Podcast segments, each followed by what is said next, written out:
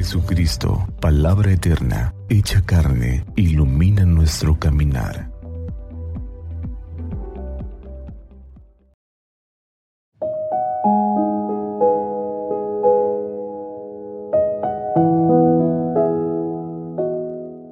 ...12 de marzo...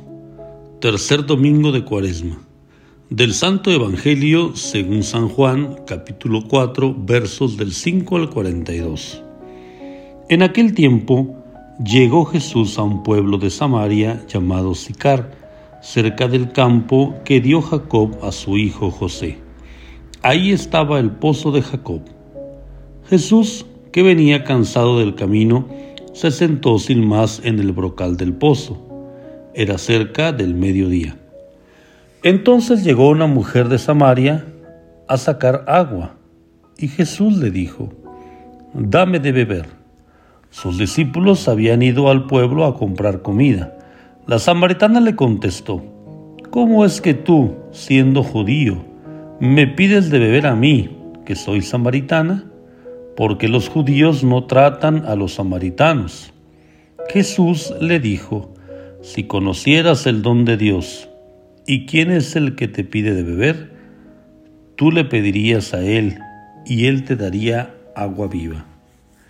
La mujer le respondió, Señor, ni siquiera tienes con qué sacar agua y el pozo es profundo. ¿Cómo vas a darme agua viva? ¿Acaso eres tú más que nuestro padre Jacob, que nos dio este pozo, del que bebieron él, sus hijos y sus ganados? Jesús le contestó, El que bebe de esta agua vuelve a tener sed, pero el que beba del agua que yo le daré, nunca más tendrá sed. El agua que yo le daré se convertirá dentro de él en un manantial capaz de dar la vida eterna. La mujer le dijo, Señor, dame de esa agua para que no vuelva a tener sed ni tenga que venir hasta aquí a sacarla. Él le dijo, Ve a llamar a tu marido y vuelve. La mujer le contestó, No tengo marido. Jesús le dijo, Tienes razón en decir, no tengo marido. Has tenido cinco, y el de ahora no es tu marido. En eso has dicho la verdad. La mujer le dijo, Señor, ya veo que eres profeta. Nuestros padres dieron culto en este monte y ustedes dicen que el sitio donde se debe dar culto está en Jerusalén.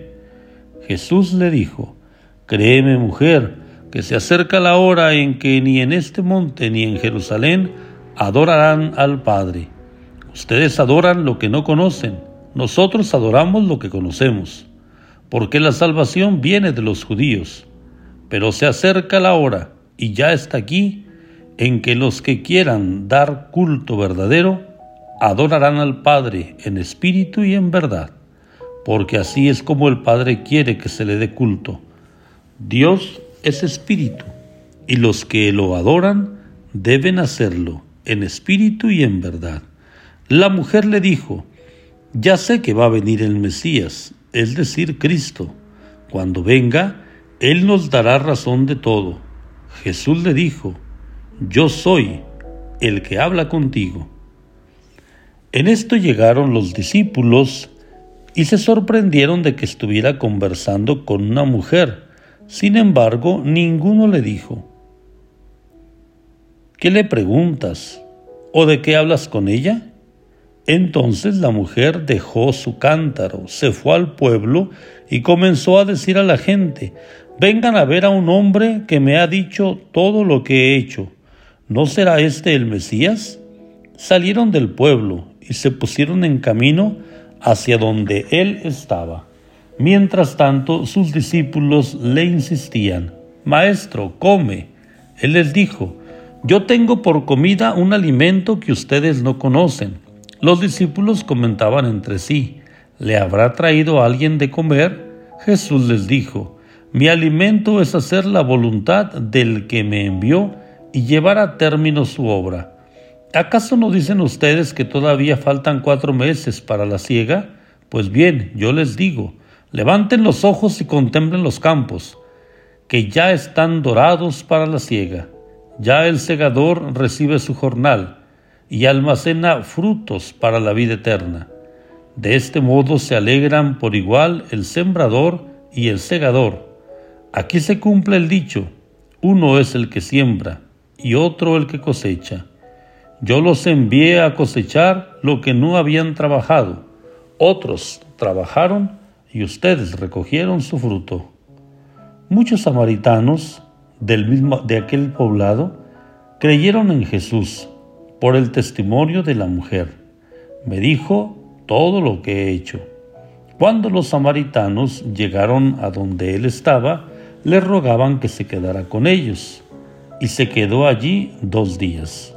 Muchos más creyeron en él al oír su palabra, y decían a la mujer, ya no creemos por lo que tú nos has contado, pues nosotros mismos lo hemos oído y sabemos que Él es, de veras, el Salvador del mundo. Palabra del Señor, gloria a ti, Señor Jesús.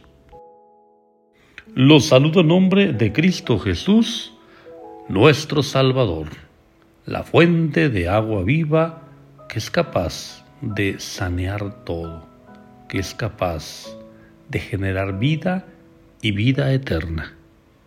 Si bien el domingo pasado la escena de la transfiguración nos invitaba a entrar en ese proceso de dejarnos transformar por el Señor, de tal manera que movidos y sostenidos por el Espíritu nos parezcamos más a Jesús la palabra eterna hecha carne, en este domingo la samaritana que se encuentra con Jesús y que descubre en él aquel que será capaz de darle un giro a su vida. Lo dicho por el Papa Benedicto, que de Dios goce, lo asumen los obispos de América y el Caribe en el documento de Aparecida. Efectivamente, no cambiamos cuando nosotros tomamos una decisión. Hoy mi vida va a ser diferente. Cambiamos cuando tenemos un encuentro. Un encuentro con un acontecimiento, con una persona, con Jesús de Nazaret que le da dirección nueva a nuestra vida. Eso pasa con la samaritana que se encuentra con Jesús. Eso pasa con toda la comunidad que por haber escuchado el testimonio de la samaritana, van con Jesús y le escuchan durante dos días. Y entonces dicen, ahora creemos no por lo que tú nos dijiste, sino que nosotros lo hemos oído. El encuentro con el Señor es el único capaz de transformar nuestras vidas. Y eso quiere Jesús para sus discípulos, estos que ha elegido, nosotros que entremos en esa dinámica de encontrarnos permanentemente con Él. El encuentro con Él nos transformará de tal manera que podremos nosotros ser discípulos misioneros que anuncian el Evangelio con palabras y también con sus obras, que presentan a Jesús como el agua viva que puede satisfacer todos los anhelos y los sueños de las personas. Que Santa María, nuestra Madre, nos ayude a vivir esta cultura del encuentro con Jesús que se hace presente en la palabra, en los sacramentos, en la comunidad, en el pobre. Que así sea.